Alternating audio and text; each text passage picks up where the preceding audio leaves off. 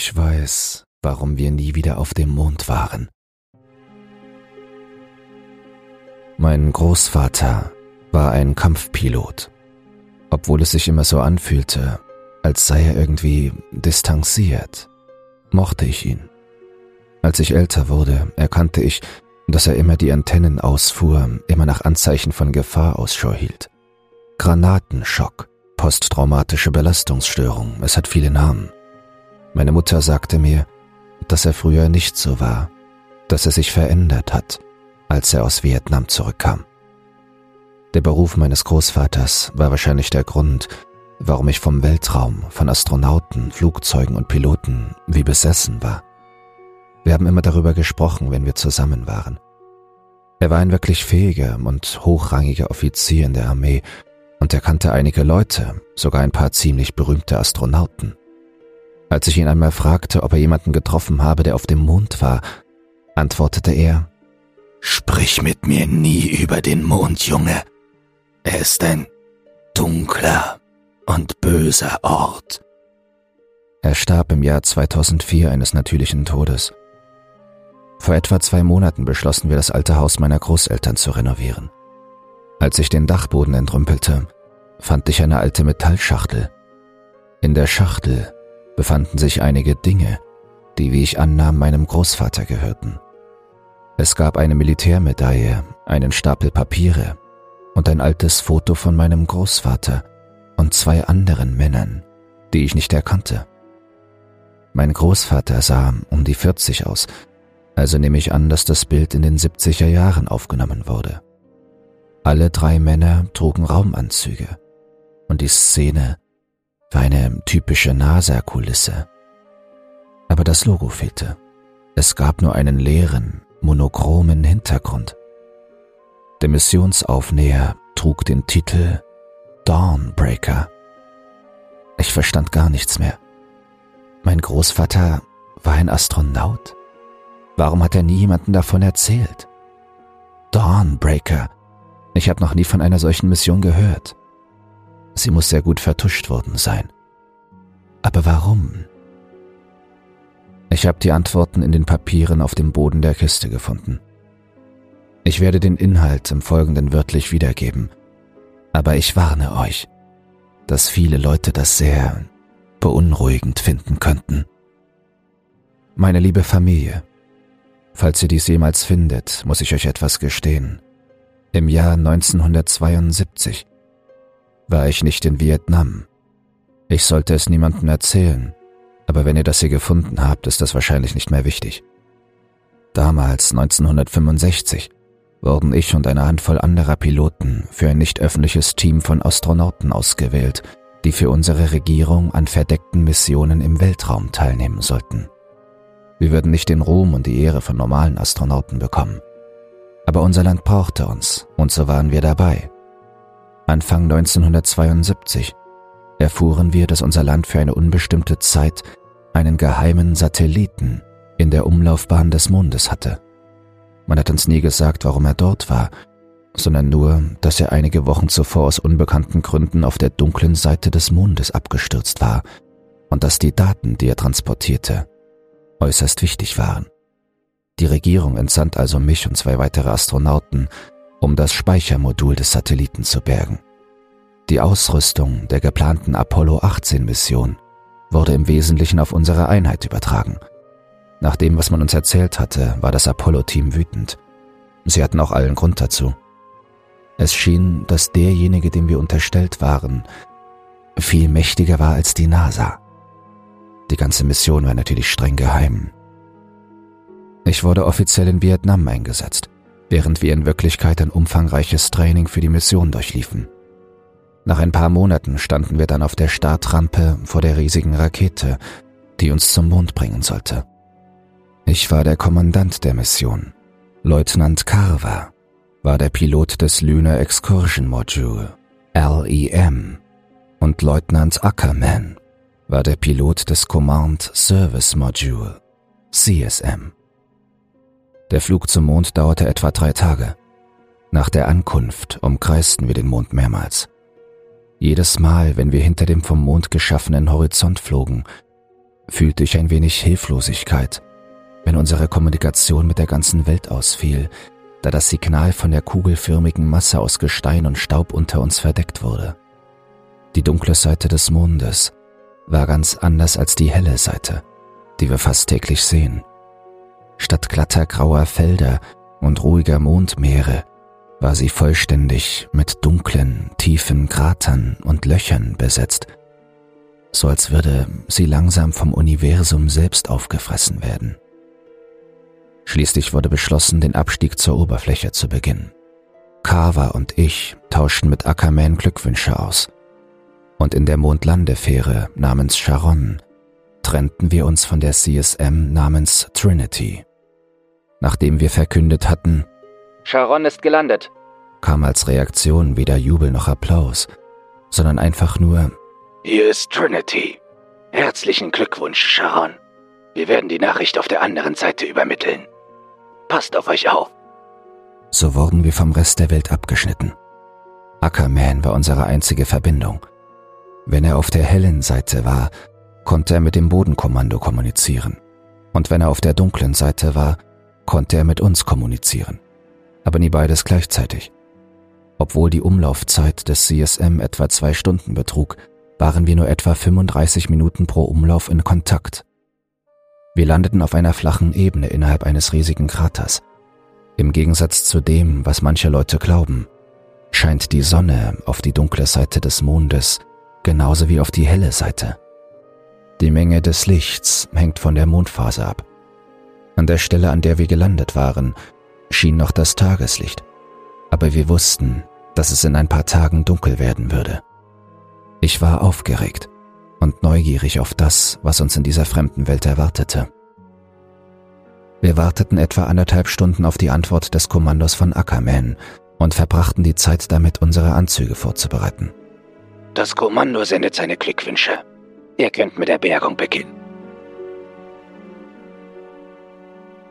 Als ich die Oberfläche des Mondes betrat, war es totenstill. Zusammen mit Carver bauten wir den Rover zusammen und nachdem wir unsere Flagge neben unserem Raumfahrzeug aufgestellt hatten, fuhren wir los. Als wir über die Oberfläche fuhren, sah ich etwas, das sich für einen Blitz hielt, wie ein grelles Licht, das von etwas Metallischem in der Ferne reflektiert wurde. Da Lichtblitze aufgrund eines interessanten physikalischen Phänomens, das durch die Wechselwirkung der Weltraumstrahlung mit unseren Augen verursacht wird, ziemlich häufig zu sehen waren, dachte ich nicht weiter darüber nach und vergaß es bald wieder. Nach einer mehrstündigen Fahrt erreichten wir den Satelliten oder das, was von ihm übrig war. Wir bemerkten sofort, dass etwas nicht stimmte. Um die Sonde herum gab es Dutzende von Fußspuren, darunter zwei Spuren, die sich in die Ferne zogen. Was zum Teufel ist das? fragte Carver ungläubig. Ich weiß es nicht. Aber es sieht so aus, als hätte sich jemand vor uns das geschnappt, weswegen wir hier sind, antwortete ich. Sowohl die Spuren als auch die Fußabdrücke waren anders als die unseren. Wer auch immer die Daten genommen hatte, war nicht unter amerikanischer Flagge hier. Wie ich erwartet hatte, fanden wir die Datenbox nicht. Wir fanden zwar die Stelle, an der sie sein sollte, aber sie fehlte. Zu unserem Glück hatten wir gerade Kontakt zu Ackerman, so dass wir ihm unsere Erkenntnisse schildern konnten. Das ergibt keinen Sinn. Wer sollte es genommen haben? Die Russen? Die haben doch noch nicht einmal ein Mondprogramm. Selbst wenn es jemand genommen hat, wie können wir das nicht wissen? Wie können die Russen auf dem Mond landen, ohne dass wir es melden? Unserem Wissensstand nach haben die Russen keine Ahnung, dass wir hier sind, sagte Carver über Funk. Wir werden der Spur folgen, unterbrach ich ihr Gespräch. Seid ihr euch da sicher? Verdammt, ich bin mir da nicht sicher. Wir haben hier eindeutig etwas übersehen. Aber ich werde tun, was Sie sagen, Captain, antwortete Carver. Wenn das, was auf dieser Sonde war, so wichtig war, dass zwei Länder Leute hergeschickt haben, um es zu holen, müssen wir herausfinden, was damit passiert ist, antwortete ich. Verstanden, Sharon. Ich werde dem Kommando so schnell wie möglich mitteilen, wo sie sich aufhalten. Seid vorsichtig da draußen.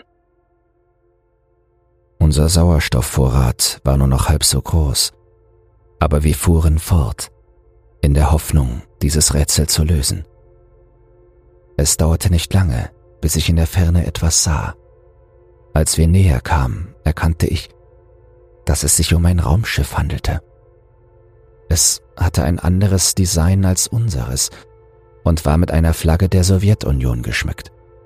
Ich konnte mir nicht erklären, warum, aber ich hatte das Gefühl, dass irgendetwas mit diesem Raumschiff nicht stimmte. Wenn wirklich Russen mit uns auf dem Mond waren, hätten sie unseren Funkverkehr schon längst abgefangen. Es hatte also keinen Sinn, sich zu verstecken. An die nicht identifizierte sowjetische Landefähre. Hier spricht die Besatzung der Dawnbreaker. Bitte antworten Sie. Wir wissen, dass Sie hier sind. Wir haben Sie im Blickfeld. Nichts. Wir versuchten mehrmals, sie sowohl auf Russisch als auch auf Englisch zu kontaktieren, erhielten aber immer nur Schweigen als Antwort. Wir kamen näher und mir wurde klar, warum ich das Raumschiff zuvor so seltsam fand. Es sah aus, als ob es schon eine ganze Weile dort gestanden hätte. Durch die kleinen Fenster, die von innen mit etwas abgedeckt waren, konnten wir nicht viel vom Inneren erkennen.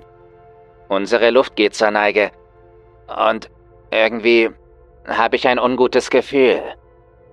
Wir sollten jetzt wirklich zurückgehen, sagte Carver mit deutlichem Unbehagen in seiner Stimme. Ich bin ganz Ihrer Meinung, aber wir müssen herausfinden, was hier los ist. Es dauerte einige Zeit, bis wir einen Weg gefunden hatten, die Luftschleuse zu öffnen. Es war niemand zu Hause. Das Innere war ein einziges Durcheinander. Boden und Wände waren mit einer bräunlich-roten Flüssigkeit bespritzt. Vermutlich der Inhalt einer der vielen geöffneten Lebensmittelverpackungen, die überall verstreut lagen. Oder war es... Nein. Diesen Gedanken verdrängte ich schnell wieder aus meinem Kopf. Es war ein zweisitziges Raumschiff. Es gab ein paar Reste von Vorräten und Proben, aber keine Anzeichen für die Blackbox des Satelliten. In der Nähe der Luftschleuse hing ein Raumanzug an der Wand. Zwei Insassen und ein Raumanzug mit einem eindeutig fehlenden Namensschild. Uns beiden war schnell klar, dass der andere noch irgendwo da draußen sein musste, zusammen mit seinem Insassen. Zu diesem Zeitpunkt war der Sauerstoff wirklich knapp, also beeilten wir uns, zu unserem Raumschiff zurückzukehren. Als wir Sharon mit den letzten Sauerstoffresten unseren Anzügen erreichten, wurde mir etwas klar. Sagen Sie mal, Carver, bin das nur ich oder sind wir auf dem Rückweg nicht an diesem Wrack vorbeigekommen? fragte ich. Scheiße, es war nicht da. Das ist korrekt. Später erzählten wir Ackerman von unserer verblüffenden Entdeckung, und er war ebenso überrascht wie das Kommando. In dieser Nacht hielt ich die ersten vier Stunden Wache es war eigentlich keine Nacht, da die Sonne noch schien, aber aus Gründen unserer Zeitmessung bezeichneten wir den Tagesabschnitt, in dem wir schliefen, als Nacht. Als ich endlich einschlafen konnte, träumte ich davon, dem Blitz zu folgen, den ich am Vortag gesehen hatte. Ich ging weiter und weiter, bis ich den gleichen Raumanzug aus dem russischen Raumschiff fand, der dort im Staub lag. Die Gliedmaßen, waren auf grausame Weise verdreht und verrenkt, aber es war klar, dass sich jemand oder etwas in diesem Anzug befand. Ich näherte mich und öffnete langsam die Sonnenblende, die das Innere des Helms verdeckte. Ich war entsetzt, als ich das Innere sah. Es war mein Gesicht, das mit bräunlich rotem Blut bedeckt war. Anstelle von Augen gab es nur zwei klaffende Löcher. Am nächsten Tag vernahmen wir auf einem unbenutzten Kanal unseres Funkgeräts ein Signal. Es war sehr schwach, etwas, das von irgendwo aus dem Krater kommen musste. Wir verbanden es mit den Lautsprechern, aber es ergab keinen Sinn. Es war nur ein sich wiederholendes Geräusch, das einer Person ähnelte, die den Klang eines einzelnen Buchstabens oder Vokals von sich gab, aber auf etwa drei Sekunden ausgedehnt, gefolgt von einer ebenso langen Pause. Es war sehr verzerrt und es handelte sich eindeutig nicht um eine Schleife, denn jeder Ton unterschied sich geringfügig vom vorherigen. Wir aßen und bereiteten uns wieder einmal auf den Mondspaziergang vor. Es war dunkler als am Vortag. Die Sonne schien zwar noch, aber sie kroch immer weiter unter den Horizont. Wir folgten der Quelle des Signals etwa eine Stunde lang, als wir etwas vor uns im Staub liegen sahen. Ich wurde nervös, als ich näher hinsah und herausfand, was es war. Es war ein Raumanzug. Es war derselbe wie der in der russischen Landefähre. Nun, sieht so aus, als hätten wir unseren vermissten Freund gefunden, sagte Carver ungläubig. Ich habe nichts gesagt. Ich sprang einfach vom Rover ab und näherte mich langsam und geräuschlos dem Anzug. Was haben Sie vor, Miller? fragte Carver weiter. Gerade als ich mit meinen zitternden Händen die Sonnenblende öffnen wollte, wurde der Anzug lebendig und packte mich am Arm. Durch den Schall, der durch unsere Anzüge drang, hörte ich ein schwaches Pomojiv, was auf Russisch so viel wie Hilfe bedeutet. Wir trugen ihn zu Sharon. Der Aufnäher auf seinem Anzug verriet seine Identität als Tarkov. Er stand unter Schock und war hypoxisch. Ich weiß nicht wie lange oder warum er einfach so dalag. Hatte Glück, dass er noch lebte. In den nächsten Stunden kam er immer wieder zu Bewusstsein. Schließlich wachte er auf. Unser Russisch war schlecht, aber zum Glück sprach er genug Englisch, dass wir uns verständigen konnten. Er erinnerte sich nicht daran, warum er dort war, was mit ihm und seiner Besatzung geschehen war oder was sein Auftrag war. Als ich aus dem Fenster schaute, stellte ich fest, dass unsere Flagge verschwunden war. Es gab keine Fußabdrücke. Es sah so aus, als wäre sie einfach verschwunden. Zu diesem Zeitpunkt war jeder von uns sehr besorgt und wir baten darum, die Mission abzubrechen. Das Kommando weigerte sich mit der Begründung, dass die Wiederherstellung der Satellitendaten von größter Bedeutung sei. Wir beschlossen, unsere Suche morgen fortzusetzen und gingen schlafen. Ich hatte wieder den gleichen Albtraum wie am Tag zuvor. Ich wachte schockiert und schweißgebadet auf. Ich sah Tarkov am Fenster stehen und hinausschauen. Dann ging er zu Carver hinüber und stand einfach nur da und sah ihn an, während er etwa ein oder zwei Minuten lang starr blieb. Leise fragte ich ihn, Tarkov, was machen Sie da? Aber er murmelte nur etwas wie Sie oder wann und legte sich wieder hin. Ich schlief den Rest der Nacht nicht mehr und behielt ihn im Auge, aber es passierte nichts mehr. Am nächsten Tag fanden wir in einer Tasche von Tarkovs Anzug ein Bild oder eine Karte des Kraters, in dem wir uns befanden. Ein paar Kilometer von uns entfernt war ein Punkt mit einem Kreuz markiert. Tarkov wusste nicht, was sich dort befand, aber mir wurde schnell klar, dass es genau in der Richtung lag, in der ich am ersten Tag den Blitz gesehen hatte. Das mussten wir uns ansehen. Carver und ich machten uns später auf den Weg zu diesem geheimnisvollen Ziel – während Tarkov in der Sharon blieb. In Wirklichkeit hatte unser Rover genug Energie, um uns alle drei zu tragen, aber ich bestand darauf, dass er zurückbleiben sollte. Ich traue diesem Kerl nicht, sagte ich zu Carver, nachdem ich sicher war, dass Tarkov außerhalb der Reichweite unseres Kurzstreckenfunks war. Wir landen auf dem Mond. Wir finden diese Box nicht. Und plötzlich ist die Sonde weg. Dann finden wir einen scheinbar toten Russen, der sich nicht daran erinnern kann, wann er das letzte Mal geschissen hat. Und jetzt steuern wir auf einen zwielichtigen Ort zu, der auf seiner Karte eingezeichnet war und von dem er nichts weiß. Sie können Ihren Arsch darauf verwetten, dass ich ihm nicht traue. Zum Teufel. Ich traue keinem einzigen Schritt, den ich in diese Richtung setze. Antwortete er. Was werden wir mit ihm machen? fragte er später. Ich weiß es noch nicht. Aber wir können ihn nicht mitnehmen. Weder das LEM noch das CSM sind für einen zusätzlichen Passagier gebaut. Das wissen Sie, antwortete ich. Und ich fürchte, er weiß das auch, antwortete Carver. Die Sonne ging gerade unter. Nachdem wir eine Weile gefahren waren, erreichten wir etwas, das mich bis heute verwirrt. Direkt vor uns befand sich etwas, das ich nur als dreiseitige Pyramide beschreiben kann. Sie war etwa drei Meter hoch und ihre Oberfläche war völlig glatt und schwarz wie die Nacht. Was um alles in der Welt ist das? fragte Carver mit einem Schaudern in der Stimme. Wir liefen um das Ding herum und machten Fotos. Was zum Teufel? Ich drehte mich um und sah Carver, der wie unter Schock dastand und auf etwas starrte. In dem schwachen Restlicht war ein Raumanzug zu sehen, der etwa zehn Meter von uns entfernt stand. Ich erkannte das fehlende Namensschild und stellte fest, dass es der Anzug aus dem russischen Raumschiff war. Er stand aufrecht auf seinen Füßen. Die Sonnenblende geöffnet und gab den Blick frei auf etwas, das mir bis heute einen Schauer über den Rücken jagt. Er war leer. Der Anzug war leer, aber er stand aufrecht. Ich kam wieder zur Besinnung, als ich ein knisterndes Geräusch aus meinem Funkgerät hörte. Du gehörst nicht. Ja.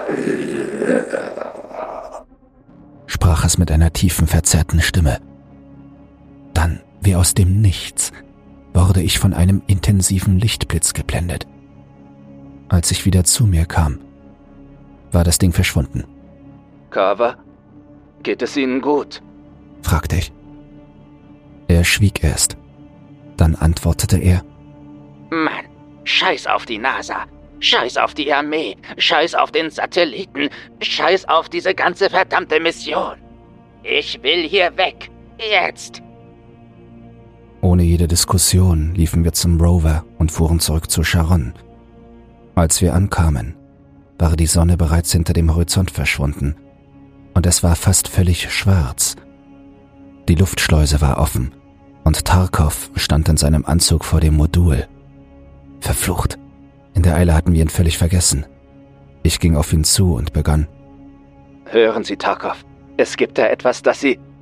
Ich hielt inne, als ich bemerkte, dass er etwas hinter seinem Rücken festhielt. Aber es war zu spät. Er holte aus und schlug mit einem angespitzten Stab nach mir. Ich schlug mit dem Kopf an die Innenseite meines Helms und fiel benommen zu Boden. Als das Klingeln in meinen Ohren aufhörte, sah ich, wie Tarkov und Karva im Staub kämpften.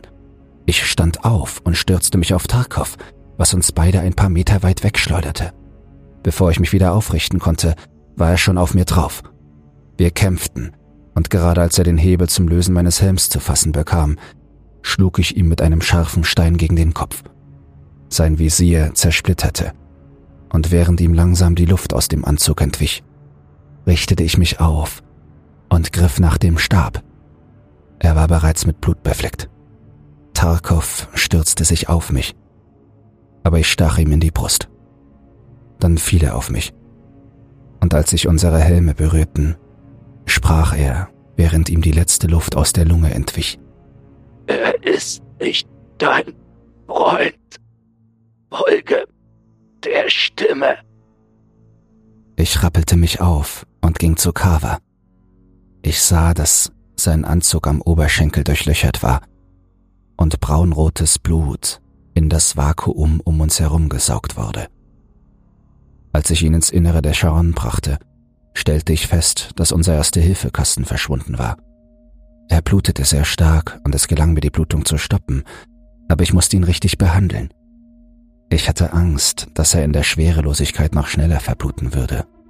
In dem russischen Ding war doch ein Medikit, oder? fragte er. Ja, Antwortete ich. Miller. Sie müssen es holen gehen. Verdammt. Es ist doch nicht so weit weg von hier, oder? sagte Carver. nein, das ist es nicht. Sind Sie sicher, dass Sie durchhalten können, bis ich zurück bin? fragte ich. Ja. Gehen Sie einfach. Also ging ich. Sterben Sie mir nicht weg, Carver.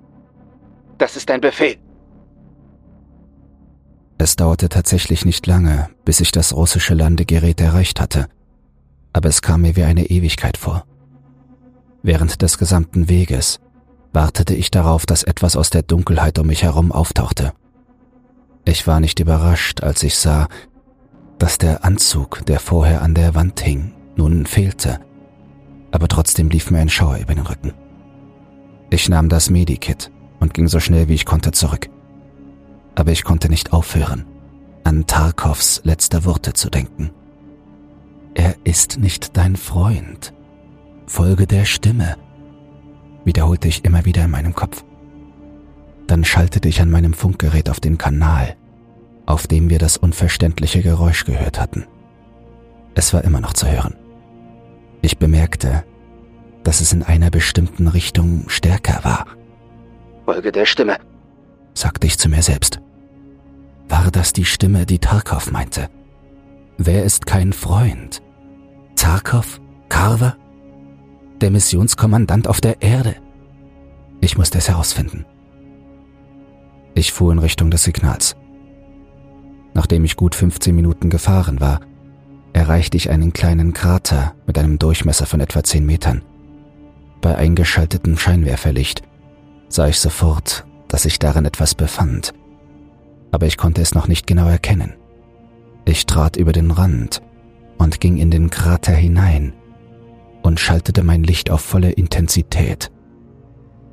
Ich stand dort wie gelähmt vor Schrecken und es kam mir wie Stunden vor. In der Mitte des Kraters befand sich ein rechteckiger Block aus dem gleichen Material wie die Pyramide. Auf ihm lag ein Körper. Seine Gliedmaßen waren auf die grausamste Art und Weise verdreht. Seine Augen fehlten und an ihrer Stelle klafften nur zwei Löcher. Es war Carver. In seinem Mund befand sich eine kleine Schachtel. Es war die Blackbox aus dem Satelliten. Ich nahm die Schachtel und rannte so schnell ich konnte weg. Carver war tot. Wenn aber Carver tot war, wer war dann der Carver, den ich auf der Charon zurückgelassen hatte? Er ist nicht dein Freund, war das Einzige, woran ich auf dem restlichen Rückweg dachte. Als ich zurückkam, war Tarkovs Leiche verschwunden, aber Carver lag noch da, blutend. Aber es war nicht Carver. Was war das für ein Ding? Gott sei Dank sind Sie wieder da, Miller, sagte Carver. Oder nicht Carver? Carver war tot, verstümmelt, tot. Miller? Sind Sie in Ordnung? Fuhr nicht Carver fort. Ja, ich hab das Medikit, antwortete ich. Er konnte nicht wissen, dass ich es weiß. Es konnte es nicht wissen. Ich versorgte seine Wunde und die Blutung hörte endlich auf. Ich schnallte ihn und mich an. Ich sagte ihm nicht, dass ich die Blackbox gefunden hatte. Ich sagte ihm auch nicht, dass ich ihn gefunden hatte.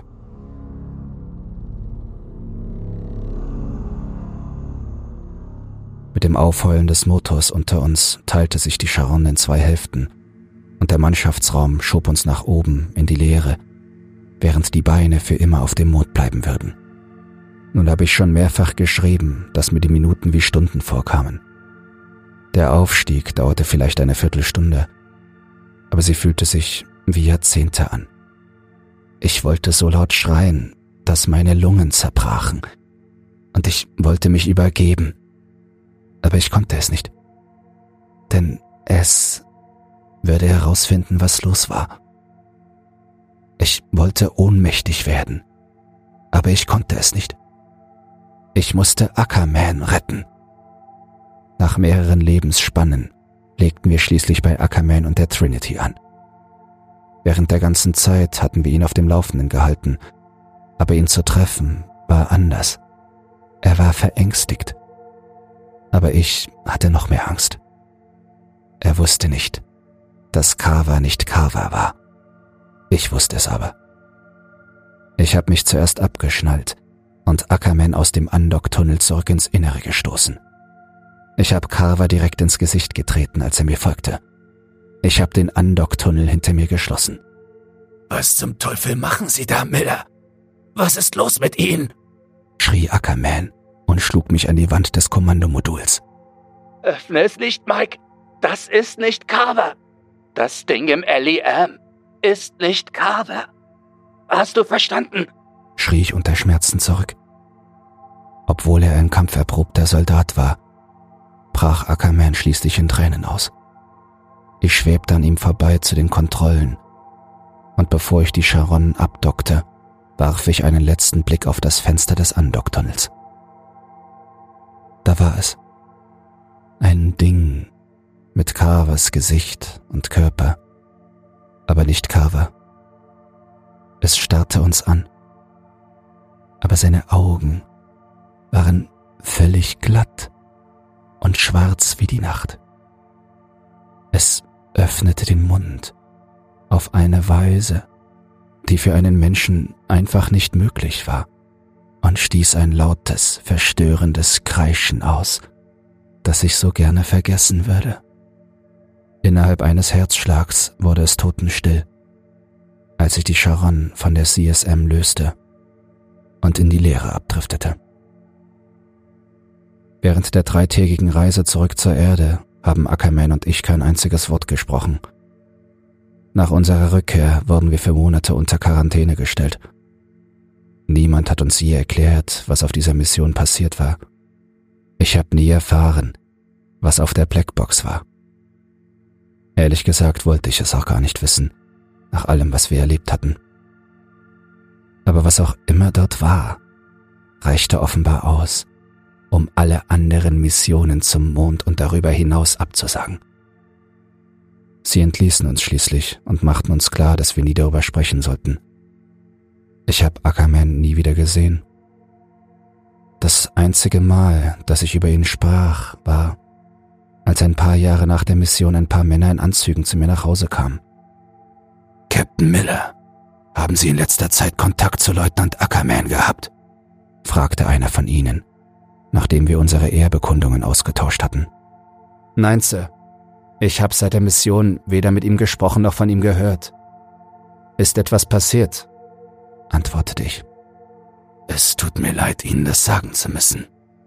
Aber Leutnant Ackerman wurde gestern tot in einem nahegelegenen Wald gefunden. Ich musste mich hinsetzen. Ich kannte ihn zwar nicht so gut, aber wir hatten in der Ausbildung viel Zeit miteinander verbracht und sind zusammen durch die Hölle gegangen, so dass ich ihn als Freund betrachten konnte. Armer Mike. Wie ist er gestorben? Fragte ich. Das wissen wir noch nicht. Aber seine Gliedmaßen wiesen mehrere Brüche auf und seine Augen waren ausgestochen.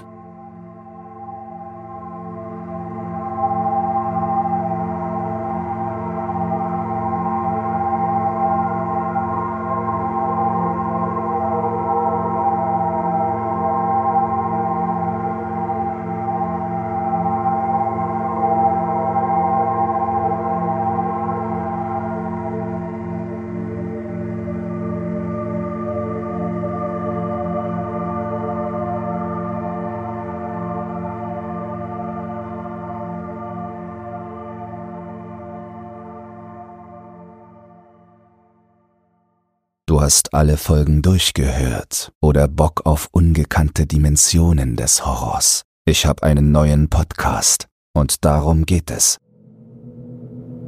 Secure, Contain, Protect, Sichern, Bergen, Beschützen. Es gibt Dinge, die sich in unseren Albträumen einnisten. Bizarre Dinge, abgründige Dinge, grausame Dinge die SCP Foundation wurde gegründet, um die Menschheit vor unaussprechlichen Wesen zu schützen, von deren Existenz sie nichts wissen will. Und diese Wesen haben Akten, jede Menge Akten. SCP zum Einschlafen, Ein Horror-Podcast, präsentiert von Dr. Zagota. Neue Akteneinsichten, jeden Montag um 21 Uhr, überall wo es Podcasts gibt. Den Link findest du in den Shownotes.